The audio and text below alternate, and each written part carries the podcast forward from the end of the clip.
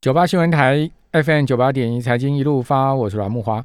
刚讲说这十五家上市柜的金控获利啊，只有呃永丰金、永丰金控成长哈，其他呢都比四月衰退啊。比如说呢，获利王的富邦金啊，哦四月税后存益是一百三十三点七亿啊，五月掉到一百零八点六四亿哦，这个掉的相当多哈。国泰金掉更多，一百四十二点五亿掉到五月只有七十二点三亿啊。打对折了。哦，中信金四十六点四亿掉到三十四点七五亿，元大金呢也掉很多，三十八点一亿掉到只有二十七点三二亿。好，开发金呢，呃，我，那还不是对折嘞，哦，对折还要再打折了，二十八点八四亿掉到只有十点三亿。那其中最惨的是星光金啊，哦，四月还赚了十九亿啊，五月变亏十八点五亿啊，变成是亏损了哈。好，这个十五家上市柜的获利金控啊，受到疫情影响蛮明显哈。好，那当然大家关注的另外一个焦点就是，呃，整个通货膨胀的问题啊。这美国的通货膨胀真的是非常的凶猛哈。那贝莱德说啊，这个高通膨真正造成伤害的地方呢，呃，是像这个二手车的这个价格大涨啦，好，然后呢，能源的呃汽油的价格大涨，因为美国的油价比去年这个时候涨了五成嘛。好，二手车的价格一个这个涨了百分之七点三的幅度啊，哦，年增三十趴啊，哦，就是跟去年这个时候二手车比啊，涨了三成了。好，二手车可以涨三十趴，你不觉得很莫名其妙吗？为什么？因为新车买不到。好，那说是暂时性的通膨吗？美银不同意哦，他说呢，价格上涨压力恐怕会持续好几个月哦。那至于说联准会的资产负债表呢？呃，已经突破八兆美金哦，这是疫情爆发以来啊，已经扩增一倍之多了。那在这样状况之下，联准会它还能再继续放水吗？哦，要不要缩减这个购债规模呢？呃，现在目前传出来市场啊，预期联总会优先要缩减 MBS 这个房地产抵押证券的的购买哈，因为他现在目前主要是买美国国债哈，跟 MBS 两块嘛。哦，因为美国房市太火爆了，哈，所以估计呢，他会跟他会优先把这个房市挂钩的房地产抵押贷款证券 MBS 啊，哦优先来缩减哈，会不会是这样的状况？哦，以及呢，我们现在看到这样这样的通膨啊，也其实也也来到台湾了嘛，哈，台湾公布出来，呃，我们看到最新公布出来的主计处公布出来的消费者物价指数也是这个来到一个很高的位置，我如果没有记错，应该是二点八吧。好，我们赶快来请教财讯双周刊的副总编辑林宏达，宏达你好。哇，好，各位听众朋友，大家好。好，这个美国通膨啊，真的让大家看起来真的是哇，看到有点傻眼了，居然是大大升了五趴哎，核心通货膨胀居然来到一九九二年来的新高哎。呃，不过看到这个数字啊，我其实呃，我等一下跟各位讲一个总体的一个看法啊，但是我觉得其实看起来接下来的前景是乐观的哦。嗯嗯。那第一个看法就是说，其实现在的全世界的股市是相当强势的哦。那你看这个同核心通膨五排，其实 S N B 已经创历史新高喽。对啊，市场的反应新高。嗯，哎，那是只有美国这样吗？我刚才特别去看了一下印度的股市。嗯，印度前阵子疫情严重嘛，哎，印度股市也创新高。所以这全世界目前现在其实我我昨天去看那个美国的财经台嘛，哦，其实现在关注的是欧股。就是欧股，其实现在全世界的资金，我在看，哎，欧股赶快要落后，要补涨。欧股也很强啊，对，所以德国也在创新高啊。但是他们说，哎，用美国的标准来看哦，欧股还没有回到它应该有的水准，所以全世界资金在观察，哎，欧股还要再往上多少是这样的状况。所以全世界确实是一个比较强势的一个一个情况。所以你觉得通膨不足为虑？基本上，呃，股市还是会多头的脚步持续向前。应该说，我我个人的一个看法啦，就是说，这个是有个背景的哦。就是说，其实美国的这个财经媒体啊，之前哦，一直有一个 argument，一个这个争辩，谈很好很好玩的一个题目。他们说呢，其实这一次的疫情呢，创造出来的洞啊，假设可能就是五啊，结果呢，你这个美国政府拿那个，就好像我要一杯水。就你拿那个消防水龙头来灌，根本就是完全超出这个我的需要哦。可是你看哦，其实今天中国就对这个通膨有很多的意见哦。中国这个中国这个央行行长就说了，哎，有某些特定国家啊，就是搞这个这个想办法要刺激通膨，但是呢，就说呢，这个中国呢要当定海神针啊，要控制通通膨，两边都拉扯，然后两边呢都在对这个呃怎么讲，对这个通膨的看法啊，都认为是暂时的，嗯，哦，但是两边的算盘不太一样。就是其实我们应该来看一下通膨跟美元的关系哦，这是一个很大的结构性的问题哦。嗯那我们刚刚讲了，哎，我明明就美国只要一杯水哦，你拿这个消防水栓来灌哦，这是什么道理哦？对，那美国自己也在检讨说，哎，你这样子狂撒币哦，会不会出问题？嗯哼，那其实有好几种看法。第一个就是因为全世界都在狂印钞票，是，所以美国才有这个底气说，那我也来印。嗯哦，这并不是只有美国这样子。嗯第二个呢，其实呢，美国现在呢，中美的这个战争哦，仍然在持续。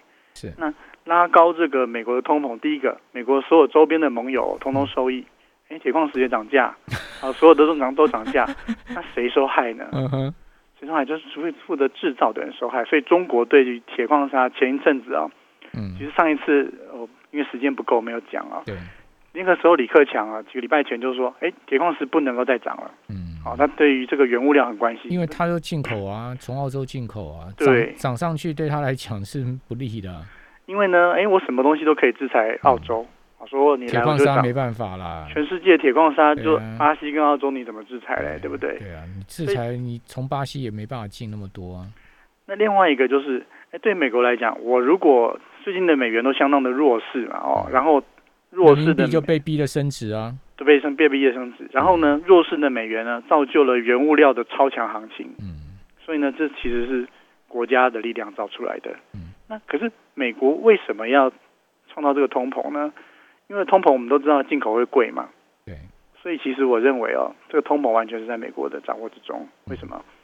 你只要美元升值，这就结束了。因为因为其实进口贵啊，它就是要这个通膨，然后去刺激它国内的这个投资，现在就是要刺激这个就业嘛。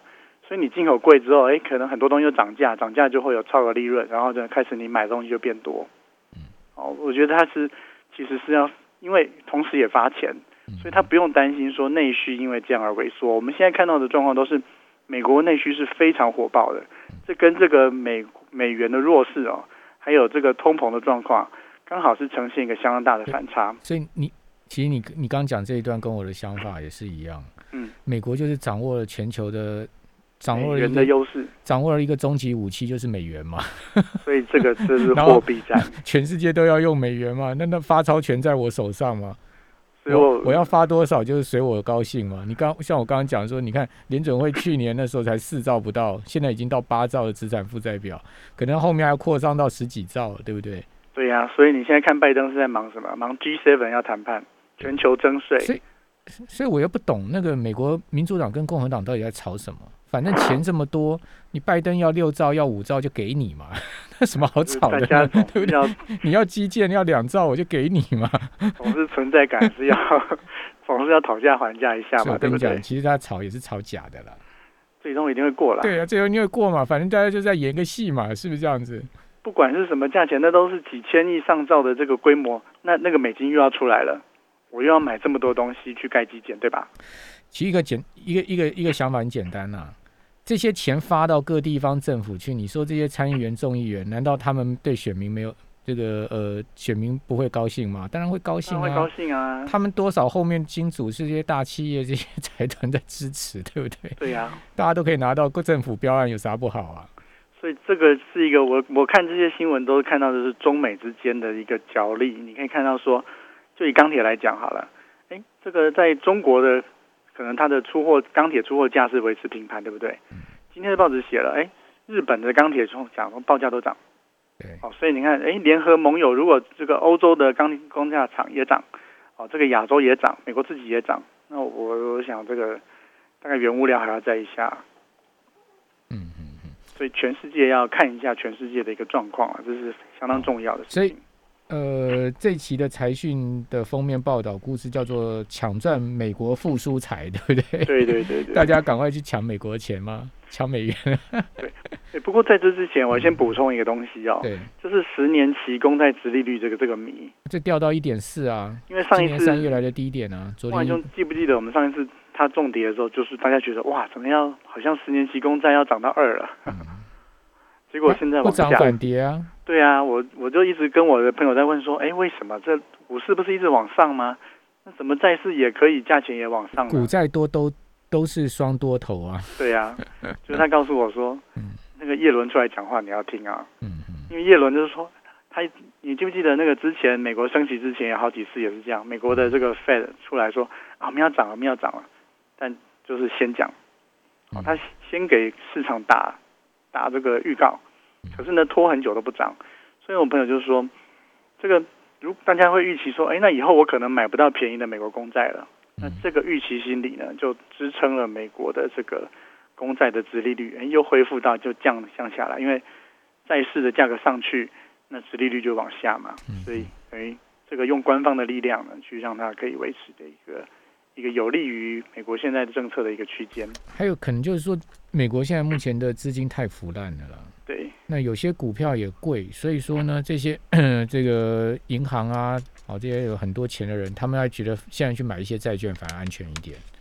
对，但是因为现在整个整体哦都涨比较多、哦，所以大家就是有点说，哎，要不要追，还是要短线什么？这些有一些有一些争辩，所以上次我在想说，哎，会不会出现一些震荡，这是值得讨论的。但是，整体的大环境基本上在美国的政治之下，它是往上的。好，那到底我们要抢赚美国复苏财，到底是抢什么样的财哈？这等一下回到节目现场继续请教林宏达。九八新闻台 FM 九八点一财经一路发，我是阮木华。我们继续来请教财讯双周刊的副总编辑林宏达哈。呃，宏达，那抢赚美国财，你们这一次呃，到底要跟我们来讲什么样的投资方向呢？其实这一次哦，其实就是解封 reopen，美国 reopen 之后，谁会受益哦？对，目前看起来像汽车嗯哦，然后像服饰、像机械哦，嗯，或者是一些呃科技业回到正常的轨道，像伺服器啊或手机，我们觉得目前看起来是比较明显的。好呃，你有你有特别点名网通，对不对？呃，对，我们有写网通，对，好，那网通的情况到底是呃，我们可以关注什么焦点呢？其实通讯呃有一个重点就是说，过去我们都看到五 G 的大涨，对不对？我们看到联发科的这个这个大荣景，嗯，事实上这荣景还没有结束哦，哎为什么？我插一下话好吗嗯？联发科为什么股价这么 挪这这联发科为什么股价这么挪啦？哦，这么、哦 这么疲弱，昨天涨一天之后，今天又跌了十八块。啊，是怎样呢？他不是要发三十六块的股息吗？那么多的利多就就爆点完了之后就不会涨了。我想这是大环境啊！你看台积电的股价在六百五十之后，现在也是在五百多，对不对？整理了到现在站上六百嘛，哦，嗯所以整个结构其实科技现在占比是比较小的。但是我认为啦，在因为美国解封就在眼前，所以整个大环境是先从船产这边开始去，然后等到船产再涨了一大波之后，回过头来便宜的科技再接棒，应该会是这样。所以你觉得下半年科技股会接棒？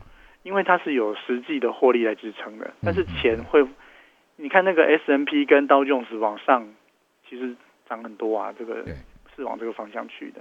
好呃，我我看了你有写了四档电子股后市还不错，展望应该还不错。神达、广达、光宝科跟金相电，金相电最近股价表现的还蛮强势的、啊。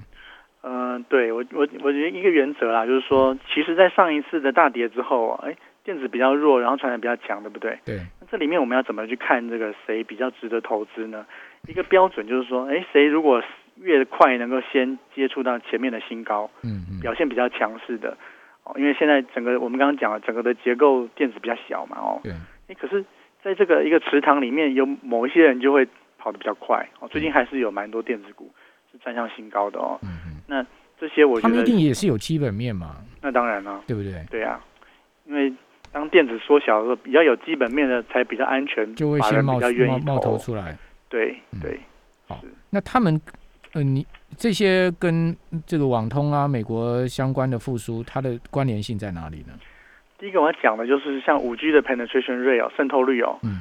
大概在去年第三季之前哦，美国只有十几趴嗯，手机是五 G，对，但是各位记得去年 iPhone 推了五 G，是，所以今年的第一季开始哦，整个美国的五 G 的渗透率有马上跳到五十几 percent，嗯嗯嗯，好，所以以前渗透率大幅提高，大幅提高。嗯。那五 G 手机等于一个平台嘛，哎，我一半的人现在手机上手上有五 G 手机的，嗯哼，那你可以预期那个五 G 手机的装置量哦，基地台的装置量，哎，就可以顺理成章的提高了嘛。是，然后其他的应用可以跟着上来，而且呢，美国想打华为，去年中国用五 G 建设去救华为嘛，现在换美国出招啦。美国去年在标频谱干嘛？基本动作都准备啦。嗯嗯。现在手机铺下去了，要换美国要动了。嗯。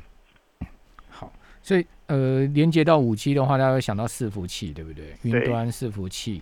好，所以相关云端伺服器、高速运算啊，哈，或者伺服器相关的这个主机板啊，好，这些就是我们可以连接到美国复苏的，呃，所谓呃抢赚美国复苏财的观点嘛，哈。是。好，那除了呃，那原物料的部分怎么看呢？原物料，我们刚刚讲了弱美元跟强原物料的一个状况嘛，哦。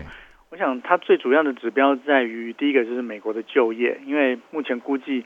美国的就业恢复到疫情前的水准，大概还需要一年。嗯哼，好，真正的状况其实是还有一千万人失业啊，因为是这个失业补助金发太多了。如果你要回去上班，就不能领失业补助金。所以现在在讨论要停掉啊。啊，对呀，但是但是大家手上都有现金的时候，消费就会比较好。嗯那那很好玩，就是说你如果回去上班，你会领的比你失业补助金还少，那时候你要不要回去上班？对，所以才会这样子。嗯嗯嗯，对，好，所以呃，原物料。点名了六档受惠股。嗯，对，我想在这个很多了哦，这个像这个呃石油啊、钢铁啊，我想这些都会受惠。嗯，好，那另外电动车，我看到你们也有写到嘛，哈，跟充电桩啊，还有户外运动这一块，也是美国复苏很重要的，呃，台湾可以进攻的题材是吗？对，像这个呃车用啊，车子其实像沥青啊、同心电啊，嗯嗯，哦广华、宇龙这些，是传统其实台湾有优势的。对，那因为其实我们现在马上会看到美国发生的新闻，就是解封啊。我们同事写拉斯维加斯现在很多人不戴口罩，嗯就是就回到原来以前我们认识的拉斯维加斯了。那这个时候大家不见得还是愿意去挤大众捷运啊。那美国人喜欢开车嘛，对，所以车子的销量跟库存。都是处于一个非常低的状况。那台湾有很多呃，这个汽车的零组件的供应商，嗯，那其实他们是蛮明显会受到一个益处。好，那现在当然另外一个焦点就是货柜航运嘛，哈，对，呃，因为出口好，好势必就是货柜航运一定会好，对，哦，那您怎么看这一块呢？其实我们我今天也在看那个马士基，全球最大的航运龙头的这个股价啊。哎，有其实出乎我意料，它还在创新高。不过它涨幅没有像长隆、阳明这么大了。嗯，对对，但是这个这个状况，呃，我们还是先看一下国外的指标嘛。嗯嗯。啊，所以在这个状况底下，其实它还是在处于一个这样的状况。对。那运价仍然是处在一个高档，但是当然高的时候，大家会担心它会不会反转。哦，但是这个你就可以去看。啊，比如说库存的状况啊，库存水位的状况，那目前我们的了解应该还是处在一个比较紧张的状况。嗯，好，所以货柜航运还是持续看好，所以看起来，呃，只要是往出口方面想，应该都不错嘛。对，因为美国希望把它的市场做大嘛，跟它的盟友共享这个，把这个经济上面的好处，同时又推加税嘛。嗯，你只有市场做大的时候，加税比较容易推啊。不过现在有另外一个，我觉得对台湾出口是利多的哈，就是因为最近人民币很强势嘛，啊，升到三年来的新高。那大家想想看，台湾出口其实用人民币来呃强势的角度来思考的话，那也对台湾的出口也是有利啊。嗯，不过台币也蛮强势的。好，现在在讨论很多是对这个会不会台币走贬，然后韩元往上哦。台币走贬的几率不大吧？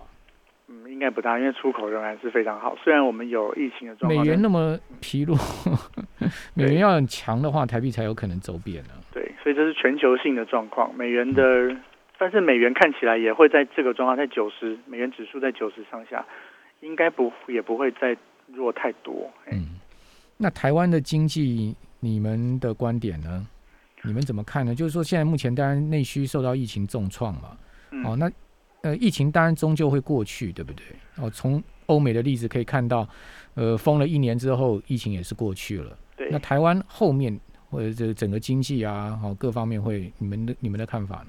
最近群益证券好像出了一个报告啊，他对台湾的整体经济做了一个估算，就是按照现在台湾经济的表现的话，台湾台股其实是有机会挑战一万九千点或两万点。对，你说秦玉正的评估吗？对，群益证上看两万就对了。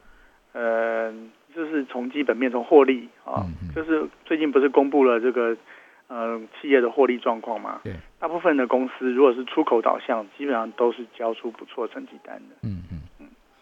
那订单跟出口真的是也会说话了哈。今年四月，台湾来自于美国的外销订单年增率是四十三趴，嗯，哦，这个成长幅度仅次于东协，好，所以美国的这个进口其实是很明显在增长。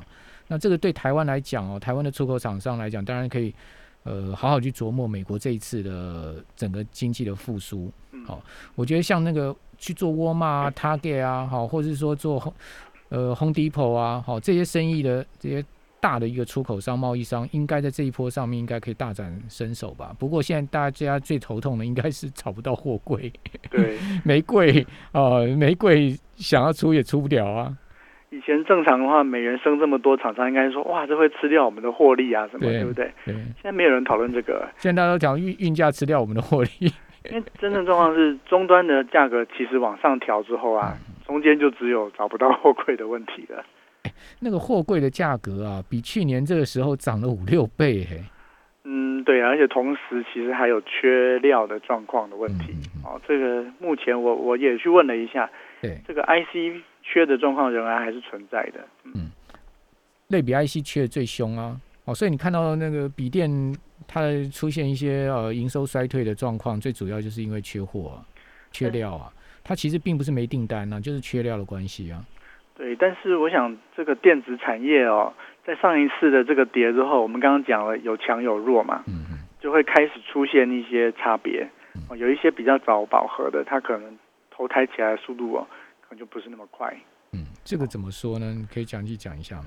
其实我觉得在电子这边哦，最重要观察的倒就不是缺料了，而是呢终端市场的的问题。嗯因为我们刚刚讲了价格会往上嘛，所以价格往上后，如果订单是往下的，那其实马上就解决缺料了。就是其实如果订单变少，嗯，好，或者是说，哎，该买的买完了，好，那不代表说整个电子就不好，而是说可能会换价格往换上涨不动了就对了，然后就就砍单了。价价格往上就被砍单的意思就对了。对，所以这个是我们在观察那。现现在比较明显出现在什么样的领域呢？反正我想大家还是先自己来观察一下 啊，你每次都讲到一半不讲下去，这个这个这个我们你们现在你们现在有看你们现在有看到这个现象就是了。呃，现在大家业界讨论这个面板是这样的一个会状况嘛？因为现在面板的报价就已经上不去了啊，注意嗯，是三十二寸的面板，呃，六月的报价就已经跟五月就持平了。我想股价会说话，你看股价就会知道。好，这个股价就是先反映基本面就对了。嗯好，呃，非常谢谢宏达喽。好，就是说大家在各个领域去观察一下，就是说报价上不去哈，其实报价上不去，我觉得是很自然呐、为什么？各位想想看啊，如果说价格偏离太多啊，啊，你的需求一定会减弱嘛。啊，你需求减弱，相对而言呢，你就更推不动价格了嘛。哦，这个一定会是形成这样的循环趋势跟方向哈。